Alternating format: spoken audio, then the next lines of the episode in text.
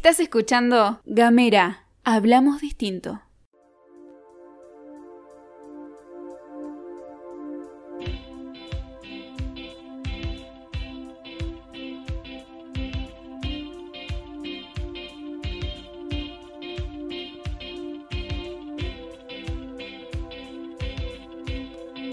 Desvinculadas. Desvinculadas. Un programa para repensar los vínculos.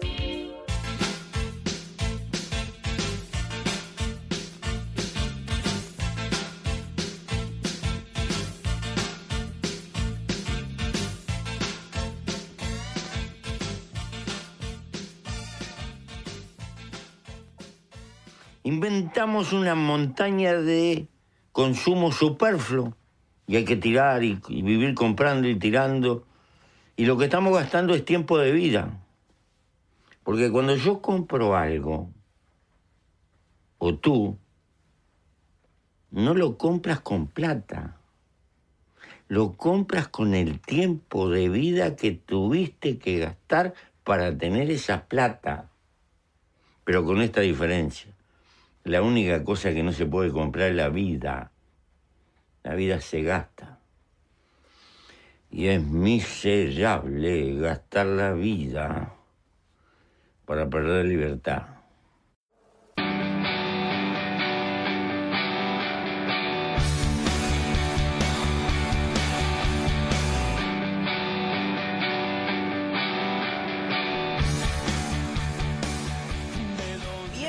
Bienvenidos, bienvenidas, bienvenides a Desvinculades, un programa para repensar los vínculos. Mi nombre es Natacha Sandoval y estoy junto a Pedro Lencina. Hola a todos, hola a todas, como nos están escuchando, estamos, estamos con Maxi Lipigual.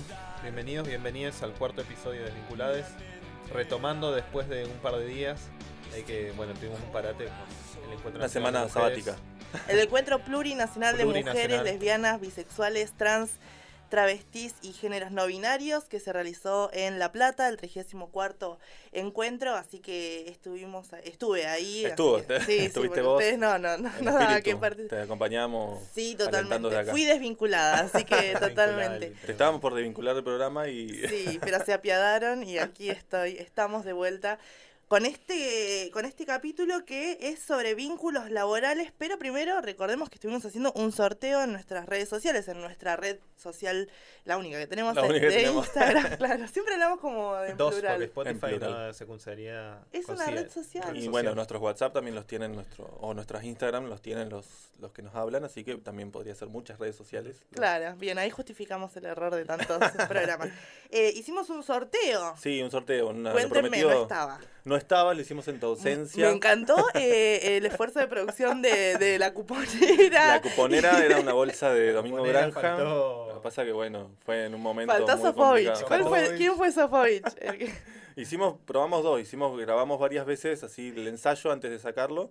Y vi que El ese- sorteo fue uno solo. Ese fue el que mejor quedó, ¿viste? Como el señor Burns.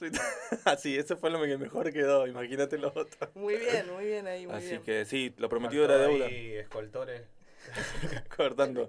La cortamos la manzanita y. No, bueno, lo prometido era deuda y queríamos soltar un, sortear un, un libro para todos aquellos oyentes que nos vienen de alguna manera colaborando con audios, comentarios. Bancando, nos con- bancan. Nos bancan, nos bancan realmente, no solamente con un, un me gusta, viste, un, eh, qué bueno, sino nos escuchan, nos retransmiten, nos devuelven, nos hacen sugerencias y todo eso nos alimenta porque Desvinculadas es un proyecto colectivo, no solo somos nosotros tres, sino todos ustedes que nos están escuchando. Así que en una suerte de agradecimiento eh, sorteamos un libro, en realidad era un voucher, era un libro en realidad, pero a mí yo frené y se rompió la tapa, así que no dijimos re- rechafa ofrecer eso, que se lo ganó eh, uno de nuestros oyentes. Dexter, Dexter, Dexter Leal. Leal. Le mandamos un abrazo grande a Dexter, así que que disfrute del voucher y que después nos cuente. Nos mande, eligió. que nos arrobe, que haga una historia de Instagram y que nos arrobe a ver qué, qué eligió de, de la librería.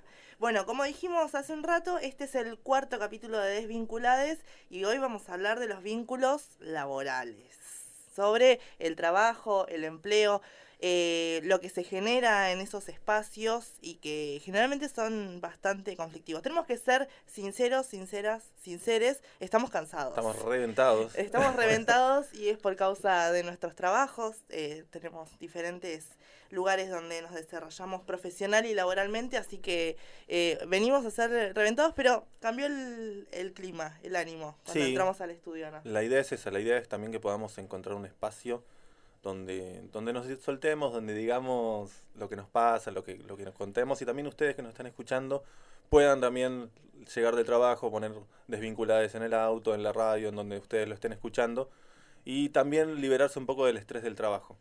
Sí, esto que hablamos de los vínculos laborales me parece empezar a cuestionarnos como cuestionábamos recién, de perdón, los capítulos anteriores, eh, distintas entidades de la sociedad.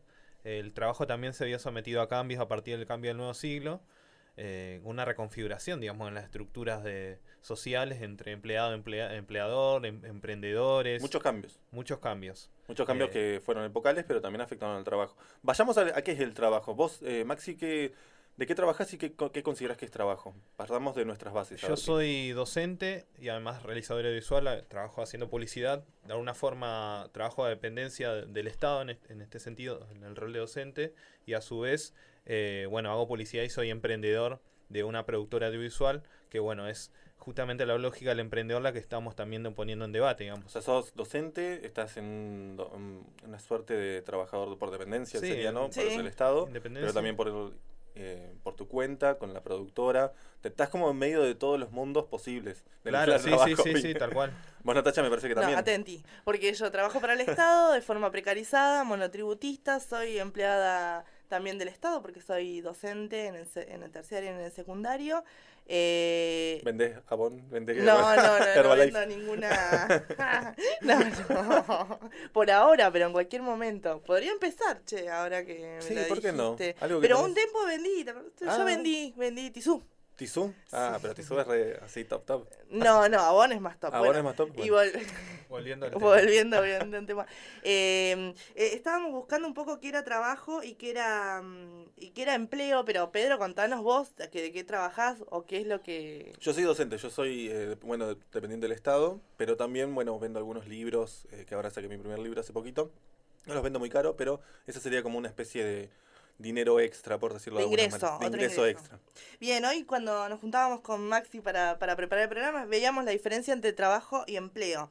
Eh, leíamos que el trabajo es la eh, medida o representación del esfuerzo físico, mental que el hombre y las mujeres, porque acá dice el hombre nomás, Aclaremos. realiza sobre los medios de producción para generar riquezas, para producir bienes y prestar servicios. El empleo, en cambio, se refiere a la tasa de población ocupada, a la parte de la población que realiza un trabajo remunerado. Este también es un trabajo, lo que hacemos vale, nosotros más el vale. podcast sí, es sí. un trabajo. En pocas palabras, trabajo, todo lo que vos hagas que genere algún tipo de riqueza o crecimiento en algún lado. Y, que re- requiera esfuerzo que requiere físico. esfuerzo físico y el empleo cuando te garpan. Claro, cuando te garpan sí. ese esfuerzo. Así. Así, Claro, así sí, sí. termino. Bien. Eh, creo que con este nuevo siglo se han, bueno, como decía eh, recién, se han reconfigurado la- las relaciones de dependencia con, bueno, ahora vamos a hablar un poco de esa de estructura de poder que se habla entre, entre empleado y empleador, digamos, ahí, en capítulos anteriores hablamos de esa, bueno, de la cosa implícita, digamos, de decir, bueno, hay una relación de dependencia, por ejemplo, en las parejas. Un está- contrato. un contrato que está impuesto a partir de las normas sociales. Pero esta relación de dependencia que se genera ahora es una relación explícita, digamos. Uno firma un contrato, eh, hablando en términos marxistas, vende su fuerza de trabajo y recibe a cambio una paga, digamos. Claro, eso en el trabajo formal, porque también existe el trabajo informal, digamos, las changas, eh, muchas veces el trabajo doméstico, que eh, es un trabajo muy feminizado y que no está reconocido, digamos, no está pago, eh, además de la, de la jubilación que se generó por amas de casa hace poco tiempo en nuestro país. Pero, digamos, cuando hablamos de trabajo formal, eh, hablamos de, de esas formas de, contratación, digamos, o de una cuestión más explícita. Tal cual. Esto, esta diferencia entre trabajo y empleo me llamaba mucho la atención, pero lo de trabajo formal, lo de trabajo informal, todo esto conlleva a estas relaciones, más allá de que sean contratos explícitos, porque más allá de la informalidad, también hay un contrato de vos haces esto y yo te pago. No queda tanto en visto quizás en un papel, pero puede ser explícito, puede ser dicho. Sin embargo, hay ciertas cuestiones que son implícitas en los trabajos, los formales y los informales, cosas que sí hacer y cosas que no hacer. Y vos hablaste de patrones. ¿Qué cosas no tenemos que hacer con el patrón? Combatirlo. Combatirlo de una. Pero hay cuestiones de, claramente, sí, como decís vos, ahí, bueno, en el contrato está la, esto que decía recién, la, esa relación de dependencia que uno es consciente de que vende su fuerza de trabajo, y cuestiones más implícitas como es la cultura dentro del ámbito laboral. Esta cosa del respeto al jefe, de respeto a la autoridad, ¿no? De decir, bueno, Qué fuerte eso, sí. eh, o, o esto lo hablamos después si, si quieren, pero digo, esta cosa del respeto al jefe por una cuestión ya implícita, decir, bueno, es mi autoridad, es la que me paga, entonces tengo que someterme a esa... A esa Yo dependo, le estoy agradecido de por darme. Y en realidad, vos hablaste de fuerza de trabajo, estamos aportando una fuerza de trabajo que es importante para que ese empleo y cualquier otro empleo o cualquier otro trabajo funcione.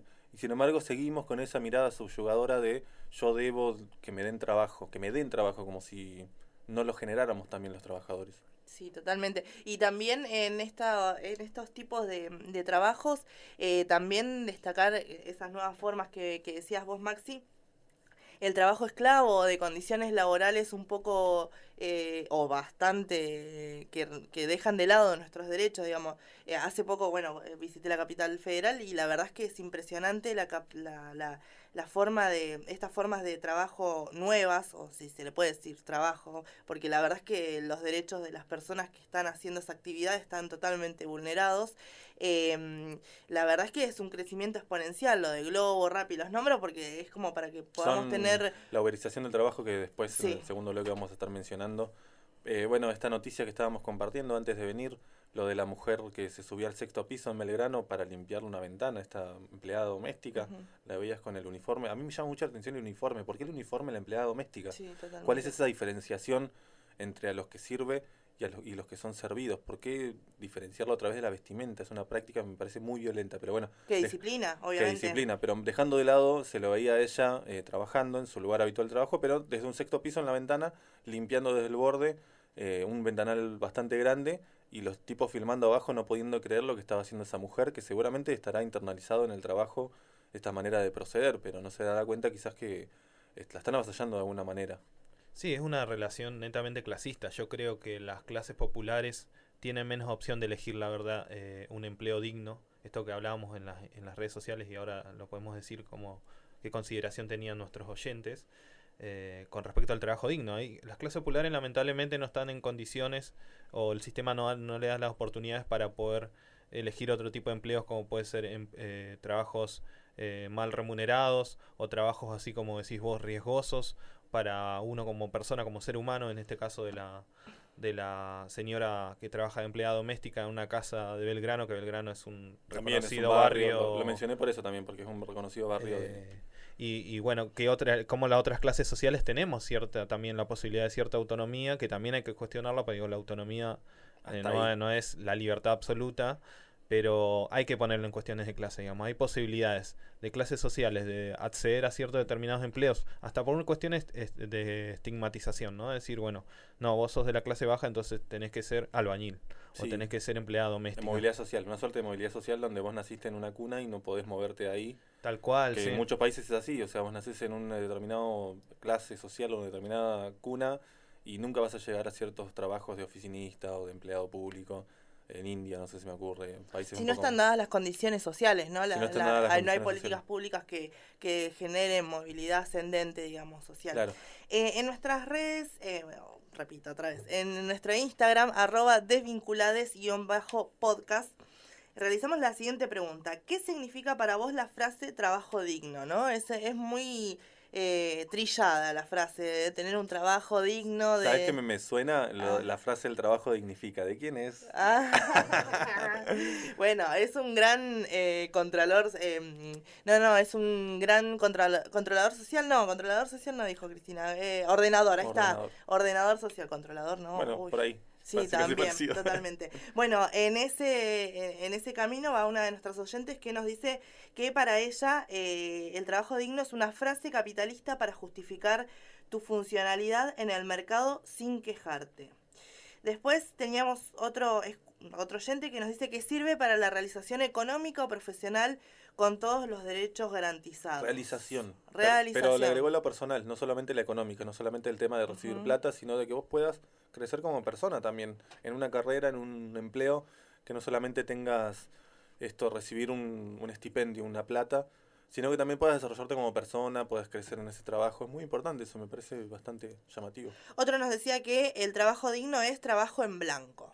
Y estaría, estaría bueno. estaría- No, eh, Es cuestionable. Es cuestionable. Es cuestionable porque pueden haber, sí, pueden haber condiciones dignas de trabajo en un, quizás en un trabajo no tan, lo que pasa que en blanco, si no es en blanco, viste, está medio este, el bicho de, si no es en blanco está mal, como, Claro. Sí. quizás puede ser de otra manera más auto, Sí, lo que pasa es que tener trabajo formal, no me gusta decir en blanco o en negro, porque ahí Mm. te genera características, digamos, en, Racista. Sí, racistas. eh, eh, te da cierta estabilidad y está bien vista la estabilidad, digamos, ¿no? Tener obra social, tener aportes jubilatorios y llegar a un momento de tu vida en que si tenés una enfermedad o tenés alguna situación de salud, lo, tengas una estructura que te banque en esa situación, que llegues a, a viejo, a vieja, a vieje y que tengas eh, una jubilación, que puedas descansar después de años de trabajar, me parece Todo lo que mencionaste me llamaba la atención porque eh, los trabajadores muchas veces los que más comprometidos están con la idea del patrón y del trabajador no- generalmente no se, no se van tanto al médico ni tampoco tienen una jubilación tan cómoda que digamos. Así que ¿cuál es la seguridad en el trabajo? en- Claro. eh, Más es un formal? discurso, más Es que más una un realidad. discurso, sí. ¿no? Eh, a ver qué otra nos habían dicho. Ah, este me encantó. Eh, hacer algo que te haga sentir feliz, sea bajo relación de dependencia o no. Me gusta la idea de felicidad. La felicidad. ¿Por qué, Maxi, me miras así eh, con tu cabeza de movimiento no, porque, oscilante? bueno, es relativo el concepto de felicidad, ¿no? Esta cosa de decir, bueno, yo soy feliz, no sé, trabajando en una fábrica, por decirlo. Eh, porque- Bueno, pero te fuiste al ejemplo más duro. No, no, pero ¿por qué voy a esto de la felicidad? No, no por criticar al, oy- al oyente o el oyente que haya puesto esa respuesta. Ya no me va a No crees en la felicidad vos. Sí, obvio que creo en la felicidad. Pero digo, va a ser Maxi. pero digo, detrás del- de esta idea del, bueno, el cuerpo asalariado que se mete a, a esta relación de dependencia, uno somete, como decía el Pepe en, en la introducción, uno somete su tiempo o el tiempo que tiene uno para ir detrás de un deseo, que el deseo ese es el dinero y el dinero es lo que lleva a contribuir a la sociedad de consumo. Entonces, ¿cuál, cuál es la idea de la felicidad? ¿La felicidad qué es? ¿El dinero para con- seguir consumiendo? O sea, Quizás se voy. refiere más a una felicidad tipo realización personal. Pero es verdad lo que decía Pepi, lo que decís vos, que en un principio eh, el dinero estaba, o mejor dicho, la, la idea de trabajar estaba pensado para resolver nuestras necesidades básicas, ¿no? El tema del alimento, el tema de la vivienda. Y después en un momento empezó a derivar en conseguir dinero para tener más dinero. Para acumular. para acumular. Y entonces ya en ese momento cuando se empezó a acumular y el trabajar no solamente por, porque yo tengo que vivir o yo tengo que hacer algo, se empezó a trabajar solo por el dinero y ya se vende todo. Se vendió, nos empezamos a vender nosotros como fuerza de trabajo, pero también como cuerpos. Y ya vale todo con tal de conseguir un poco más de dinero. ¿Con qué finalidad? Me gusta lo que decía Pepe, como esto nos planteaba, que el tiempo se nos va y en realidad, si no encontramos felicidad en el trabajo, como decía nuestra gente, si no encontramos felicidad ahí, ¿qué estamos haciendo con nuestro tiempo de vida? Bien, lo estamos lo estamos tratando de Pepe, pero no lo, no lo nombramos. Escuchamos al principio de esta primera parte de este capítulo a José Mujica, expresidente de Uruguay, que nos daba su, su, su apreciación sobre qué es el trabajo y qué es el dinero y toda esta cuestión de, de vender nuestra fuerza de trabajo, que es lo que el tema principal de este podcast. Si les parece, pasamos a la segunda parte de nuestro de nuestro capítulo, escuchar a la licenciada Belén Medina. Ella es profesional licenciada en relaciones laborales y nos habla un poco precisamente sobre un tema principal de su carrera.